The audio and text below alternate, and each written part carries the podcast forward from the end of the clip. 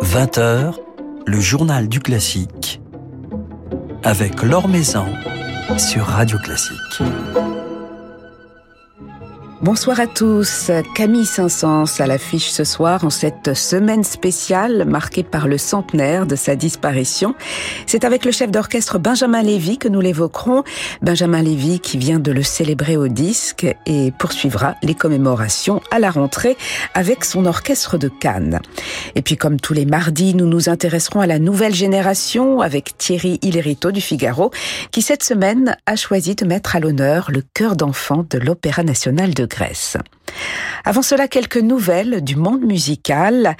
Un soir de première perturbé hier à l'Opéra Comique. Plusieurs cas de Covid ont en effet été détectés au sein de la nouvelle production de Roméo et Juliette de Gounod. Testés positifs, les deux rôles titres, Jean-François Borras et Julie Fuchs, ont été remplacés quasi au pied levé par Pénépati et Perrine Madeuf. Ces derniers n'ont pas démérité loin de là, à en juger par l'enthousiasme du public à la fin de la représentation. Réintégré à son poste de professeur au CNSM de Paris suite à la décision du tribunal administratif de Paris ayant pointé le manque d'impartialité dans l'enquête portant sur des accusations d'agression sexuelle, Jérôme Pernaud a été de nouveau suspendu pour quatre mois par la directrice du conservatoire, période pendant laquelle une seconde enquête interne serait diligentée, nous dit-on. C'est à lire sur le site de Radio Classique un article signé Philippe Gau. Julien Caron quittera en mars prochain le Festival de la Chaise Dieu qu'il dirigeait depuis 2012. Il rejoindra les équipes des musiciens du Louvre en tant que délégué général, une nomination qui coïncide avec celle de l'ancien Premier ministre Bernard Cazeneuve, nouveau président de cet orchestre fondé par Marc Minkowski et qui s'apprête à fêter ses 40 ans. C'est le vétéran des chefs d'orchestre en activité à 94 ans. Herbert Blomstedt n'a toujours pas rangé sa baguette. Il retrouvera cette semaine l'orchestre de Paris qu'il connaît bien pour deux concerts, mercredi et jeudi soir à la Philharmonie.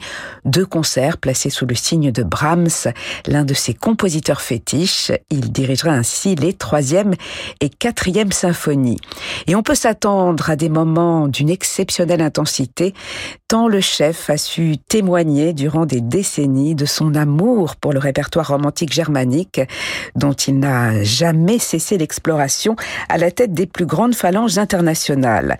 Et c'est avec le Gewandhaus de Leipzig, dont il est toujours chef honoraire, qu'il a gravé récemment les deux premières symphonies de Brahms, le début en tout cas on ne peut que l'espérer, d'une intégrale des symphonies de Brahms au disque par Herbert Blomstedt.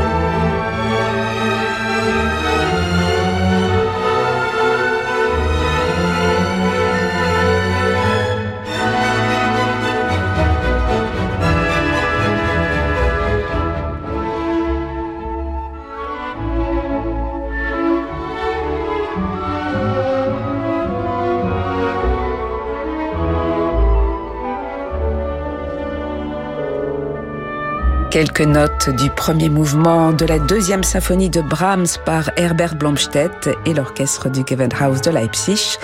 Herbert Blomstedt qui dirigera les troisième et quatrième symphonies de Brahms mercredi et jeudi soir avec l'orchestre de Paris à la Philharmonie, des concerts captés par les micros de Radio Classique.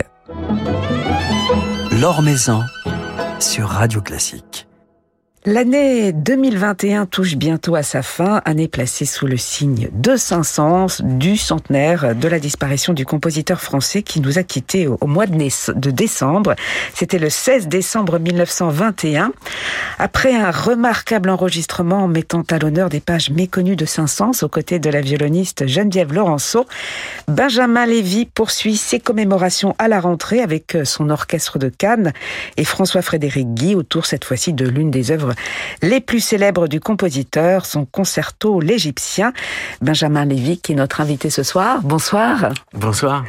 Alors cette année anniversaire nous a permis finalement de, découvrir euh, toute la richesse, toute la diversité de la musique euh, de ce compositeur Saint-Saëns, dont une grande partie de l'œuvre était souvent négligée, méconnue. C'est un compositeur qui notamment avait un, un vrai génie de l'orchestration, euh, des alliages sonores. C'est ce que vous appréciez en tant que chef d'orchestre lorsque vous dirigez cette musique, ce sens des couleurs extraordinaires qu'avait Saint-Saëns. Oui, absolument. Il a quelque chose de très attachant parce qu'on a l'impression de quelqu'un qui est très à l'aise dans une sorte de monde académique euh, en apparence et qui finalement rue dans les brancards à chaque instant de son œuvre.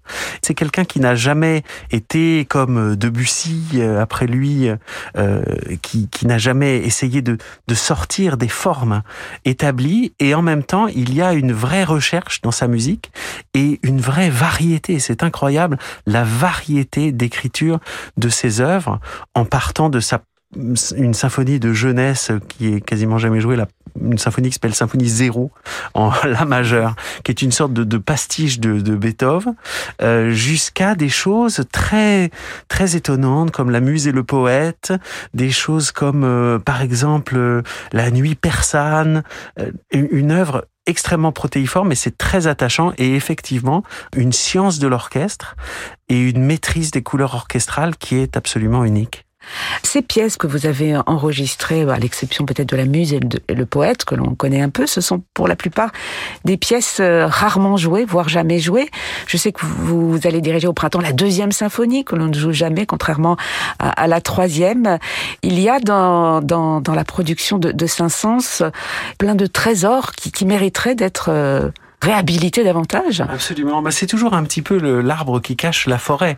Quand des compositeurs ont écrit des tubes interplanétaires comme euh, le Carnaval des animaux, on a du mal euh, en fait à, à connaître euh, leurs autres œuvres. Par exemple, sur le disque qu'on a fait avec grand plaisir avec Geneviève Laurenceau, il y a, y a des choses que moi-même je ne connaissais pas. Le premier concerto pour violon, qui est une pièce tout à fait particulière, une caprice en forme de valse de, Isaïe orchestré par Saint-Saëns, des romances, des choses qui vraiment euh, méritent euh, tout à fait d'être redécouvertes. Et je suis très content qu'on l'ait fait.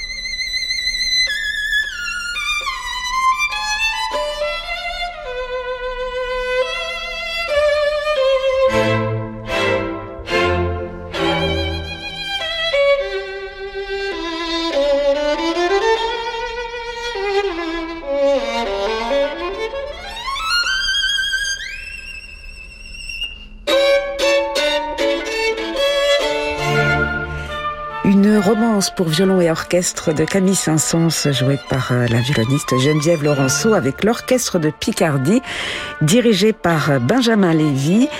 Alors c'est avec votre orchestre de Cannes que vous vous replongerez, Benjamin Lévy, dans l'univers de Saint-Saëns à la rentrée avec François-Frédéric Guy, qui viendra jouer le cinquième concerto, l'Égyptien. Ce sera le 16 janvier à Cannes. Qu'est-ce qui fait de ce concerto l'une des œuvres euh, si populaires, euh, si ensorcelantes aussi? Oui, encore une fois, je pense que c'est au sein même de l'œuvre sa variété, puisqu'il y a des couleurs extrêmement différentes entre les mouvements. Et puis ce côté carte postale euh, carte postale d'Afrique du Nord, puisque euh, Saint-Saëns euh, aimait beaucoup euh, l'Algérie et, et, et, se rendre en, en, Afrique du Nord, au Maghreb. Mais il y a un, un côté euh, musique de colon, un petit peu. Il y a un côté de quelqu'un qui voit la musique du pays qu'il visite un peu à travers, comme si, comme les touristes maintenant, qui ne descendent pas de l'autocar. Et donc, il y a quelque chose d'un petit peu suranné dans l'évocation des, des musiques de ce pays, mais c'est très ancré dans son époque et c'est fait quand même avec un panache, avec un, un talent et un plaisir incroyable. Alors vous ferez précéder ce cinquième concerto Benjamin Lévy le 16 janvier à, Cannes euh, d'une page de, Jean-Philippe Rameau qui nous rappelle à quel point Camille Saint-Saëns s'intéressait aux, maîtres anciens, euh, aux maîtres baroques notamment.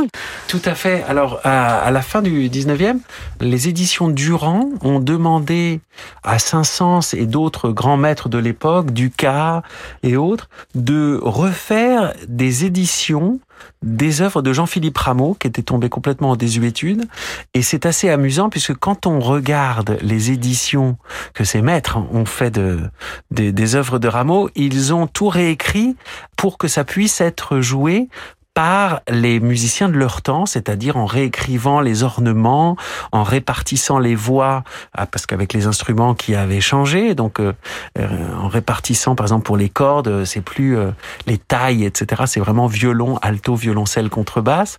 Mais il n'en reste pas moins qu'ils ont participé à une première redécouverte de ce répertoire qui après a été redécouvert de manière plus authentique, je dirais, à, partir de la, de la deuxième moitié du XXe siècle. Et avec l'orchestre de Cannes, c'est un de mes chevaux de bataille. On est à l'époque maintenant où, grâce à la versatilité des musiciens qui ont appris à être fidèles aux différents styles, même sans changer d'instrument, même en jouant sur les instruments modernes, on peut se permettre en restant fidèle à la pensée originelle du compositeur, de jouer ses œuvres, de jouer du Bach, de jouer du Handel, de jouer du Rameau sur les instruments modernes, en essayant de garder le style qu'on estime être la volonté originelle du compositeur. Et c'est lors de mon premier concert, euh, quand j'ai été nommé à l'orchestre de Cannes, j'ai commencé par du Rameau. Après, on a fait du Rebelle, on a fait du Détouche, et, et j'ai eu la visite de Julien Chauvin, qui est un, un violoniste et chef d'orchestre que j'apprécie beaucoup, qui a fait une initiation aux archets classiques pour montrer à, nos musiciens qui, pour certains, n'avaient jamais essayé de jouer l'archet classique, tout en gardant la corde moderne, la corde métal, euh, pour voir comment le matériel pouvait guider et pour retrouver un sens de la phrase qui était celle euh, qu'on doit avoir si on veut essayer d'être fidèle à, au langage de, de ces compositeurs, puisque le matériel a beaucoup changé, les archets, les instruments, mais avec la bonne technique et la bonne démarche, on peut jouer ces musiques même sur des instruments modernes. Enfin, je l'espère.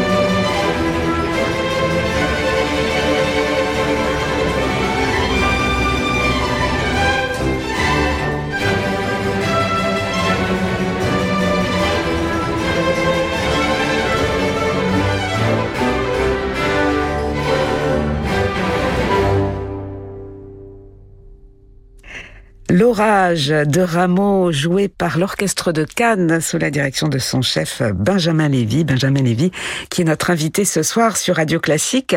Alors vous dirigez la musique de Rameau avec vos musiciens, vous dirigez un, très large répertoire. C'est important, l'éclectisme, l'ouverture d'esprit, permettre aux musiciens de votre orchestre de goûter à, différents styles, à différentes démarches interprétatives. Oui, pour moi c'est très important parce que on n'est plus à l'époque des chapelles je On peut avoir maintenant des clés d'interprétation assez claires pour les différents styles et surtout pour les styles plus anciens.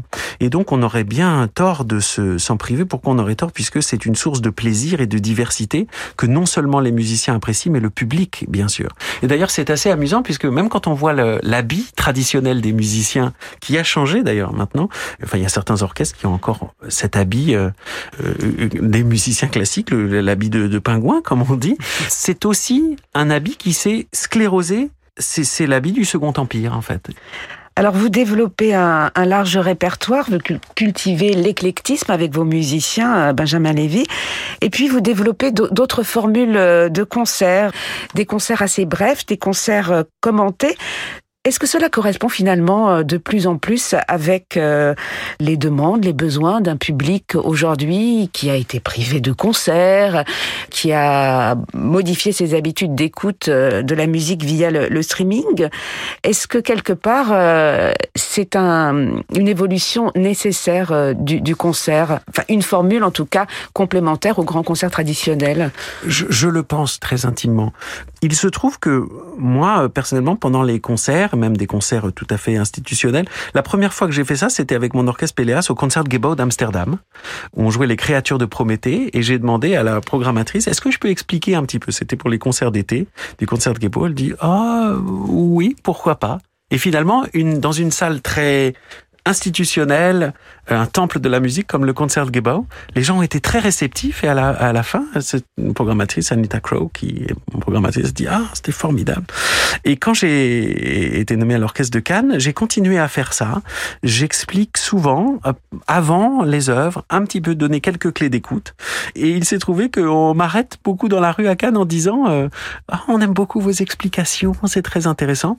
Et avec Jean-Marie Blanchard, notre directeur musical, notre directeur général, avons eu l'idée d'en faire une, des séries à part entière ou vraiment qui était basée sur l'explication.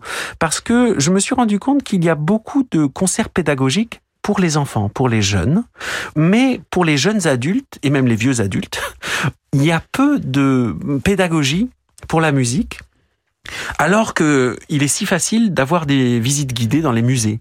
Et du coup, nous avons créé ces trois séries d'une heure que nous donnons dans notre salle de répétition où il y a un, auditorium de à peu près 250 euh, places et on refuse du monde à chaque fois.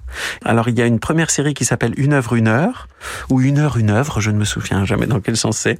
Et le principe c'est des œuvres assez connues du répertoire. On a commencé par la septième symphonie de Beethoven, puis la symphonie italienne de Mendelssohn, la symphonie Jupiter de Mozart. On donne quelques clés d'écoute on donne des exemples, quelquefois au piano, quelquefois à l'orchestre, pour guider l'écoute de l'auditeur et après on joue la pièce en entier et on s'aperçoit que on écoute l'œuvre de manière totalement différente.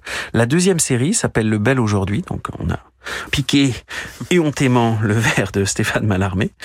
Euh, et donc là, le principe, c'est vraiment des œuvres plus récentes, du 20e, 21e siècle, parfois en présence des compositeurs eux-mêmes. Cette saison, nous avons Michael Jarel qui vient, Jacques Lenot, Gilbert Ami. On joue l'œuvre une fois. Puis on explique l'œuvre, on donne des exemples et on rejoue l'œuvre. Et on s'aperçoit que l'écoute est complètement différente après plusieurs auditions. Et la troisième série s'appelle les concerts apéritifs. C'est ça, c'est plus au printemps et c'est une manière aussi de de rentrer en contact de manière plus intime avec les les musiciens autour d'un d'un petit verre et du, sud, bien sûr, des côtes de Provence, bien sûr. Alors c'est moins compatible avec les restrictions sanitaires du ah, moment, mais on espère qu'au printemps, Tout, ira bien. Prochain rendez-vous, votre prochain rendez-vous, Benjamin Lévy, avec votre orchestre de Cannes, ce sera le, 2 janvier, le concert euh, du Nouvel An, un concert qui aura des, des résonances particulières, puisqu'on espère que cette euh, nouvelle année sera porteuse oui, je l'ai appelé des Lebens, réjouissez-vous de la vie. Voilà, et on, espère se réjouir de la vie l'année prochaine et ce concert sera placé sous le signe de la danse. Et puis, euh, vous développez une collaboration avec d'autres orchestres. On citait Péléas, votre orchestre de chambre, Benjamin Lévy. Vous venez d'enregistrer également avec le Royal Scottish National un programme Dvorak Caplet euh, avec une œuvre euh, peu connue finalement de, de Caplet, son Épiphanie. Épiphanie, qui est sous-titrée Légende égyptienne avec une violoncelliste très talentueuse, une Suissesse, qui s'appelle Nadège Rocha, et, le disque est sorti très récemment chez Ars Productions. Voilà, mais on va se quitter sur quelques notes de Caplet.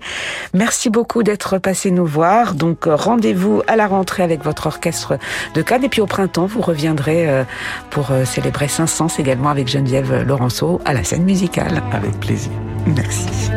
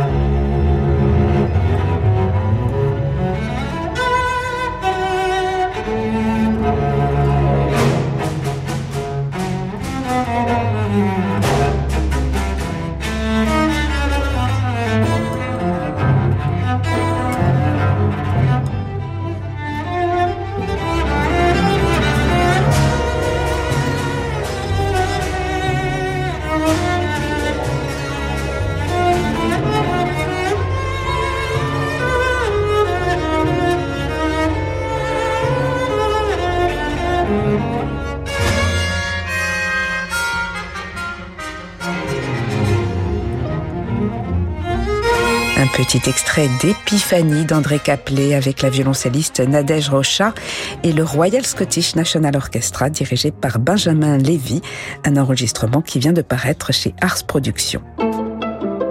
Nouvelle génération de Thierry Lériteau avec le Figaro. Bonsoir Thierry. Bonsoir Laure. Ce soir, vous nous emmenez en Grèce, à Athènes, à la rencontre, non pas d'une, mais de plusieurs dizaines de voix de la toute jeune génération. Et oui, 90 très exactement, c'est le nombre de chanteurs que compte le chœur d'enfants de l'Opéra national grec. Des enfants parfois tout jeunes, vous l'avez dit, puisqu'on y rentre dès l'âge de 6 ans. Pour ce qui est du chœur préparatoire, le chœur d'enfants, à proprement parler, s'adressant à des enfants âgés de 7 à 15 ans. Et si je vous en parle ce soir, eh bien c'est qu'ils sont à l'affiche d'une production tout à fait étonnante, La Meurtrière, un opéra contemporain de Yorgos Komendakis, qui se joue jusqu'au 30 décembre à Athènes, mais que nos auditeurs peuvent également voir en ce moment. C'est sur la chaîne HD qui en diffuse la captation jusqu'au 22 décembre. Alors opéra contemporain qui n'est pas une création à proprement parler Thierry. Hein. Euh, non, vous avez raison, la, meurtrière a été créée en 2013 et c'est déjà la troisième reprise en Grèce de cette adaptation d'une nouvelle de Papa Diamantis, archi célèbre là-bas. Les enfants l'étudient même au collège, comme nos écoliers lisent encore, du moins je l'espère, l'assommoir de Zola. Mais après un an et demi de fermeture pour cause de crise sanitaire de l'opéra, et alors que la Grèce célèbre cette année le bicentenaire de son indépendance, cette nouvelle reprise, vous l'imaginez, a une saveur des plus particulières, et notamment pour les quelques 30 enfants qui participent au spectacle, puisque ces derniers jouent un rôle dramaturgique essentiel dans l'opéra. Et pourtant, La meurtrière n'a rien d'un opéra pour enfants. Hein. Oh là non, tout au contraire, la nouvelle de Papa Diamantis dont il s'inspire est une histoire tragique sur fond de misère sociale dans la Grèce patriarcale du début du XXe siècle. Une femme opprimé, il sombrera dans la folie en assassinant les enfants de son île. Mais le compositeur, qui n'est autre que l'actuel directeur de l'Opéra d'Athènes, a voulu que les enfants soient omniprésents, à la fois acteurs, témoins et victimes du drame, mais aussi commentateurs à la manière d'un chœur antique. Depuis Benjamin Britten, j'avais sincèrement rarement entendu les voix d'enfants autant utilisées à l'opéra et à aussi bon escient un défi de taille pour ces voix dont près de la moitié ont intégré le chœur seulement l'été dernier. La chef du chœur, Constantina Pizziakou, m'a d'ailleurs confié qu'elle avait testé les enfants lors de leur première audition cet été avec l'un des motifs principaux de l'opéra, la comptine Miri Miri. Car l'une des particularités de ce chœur, c'est précisément, Thierry, sa versatilité. En effet, pourtant, le chœur d'enfant de l'Opéra d'Athènes n'est pas une maîtrise à proprement parler comme on en connaît en France. Les répétitions se font exclusivement en dehors du temps scolaire à raison de deux heures par semaine. C'est pour les plus jeunes, six pour les plus grands mais c'est l'une des volontés du nouveau directeur de l'opéra, Georgios Koumendakis, que ce dernier soit ouvert à toutes les formes lyriques. La création grecque contemporaine y voisine donc avec le grand répertoire comme Othello, auquel les enfants participeront en février-mars, ou Tosca l'été prochain au Théâtre des Rhodes, mais aussi avec des spectacles tout public comme Les Oreillers Magiques, adaptation d'un célèbre conte grec entre opéra pour enfants et comédie musicale qui se joue jusqu'au 19 décembre. Ils sont une quinzaine d'enfants du cœur à alterner selon les jours entre la meurtrière et ses Magic Pillows, une gageure d'autant qu'il y a parmi eux des tout petits qui font partie du cœur depuis seulement trois mois et dont la voix, encore peu assurée mais tellement joyeuse, fait absolument craquer l'or.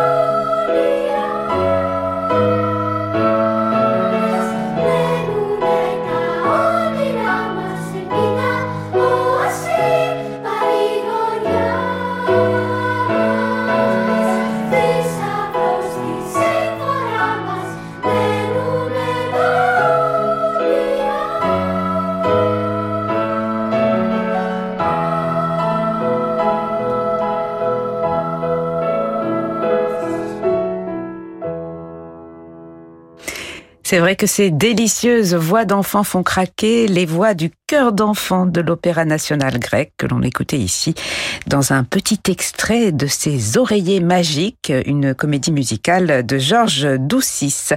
Merci Thierry pour ce petit voyage en Grèce avec ses enfants. Merci Laure. Et à la semaine prochaine. Merci à Bertrand Dorini pour la réalisation de ce journal. Demain, nous serons en compagnie du pianiste Adam Laloum qui viendra nous présenter son merveilleux enregistrement de la troisième sonate de Brahms. Très belle soirée à tous, soirée qui se prolonge en musique avec Francis Drezel.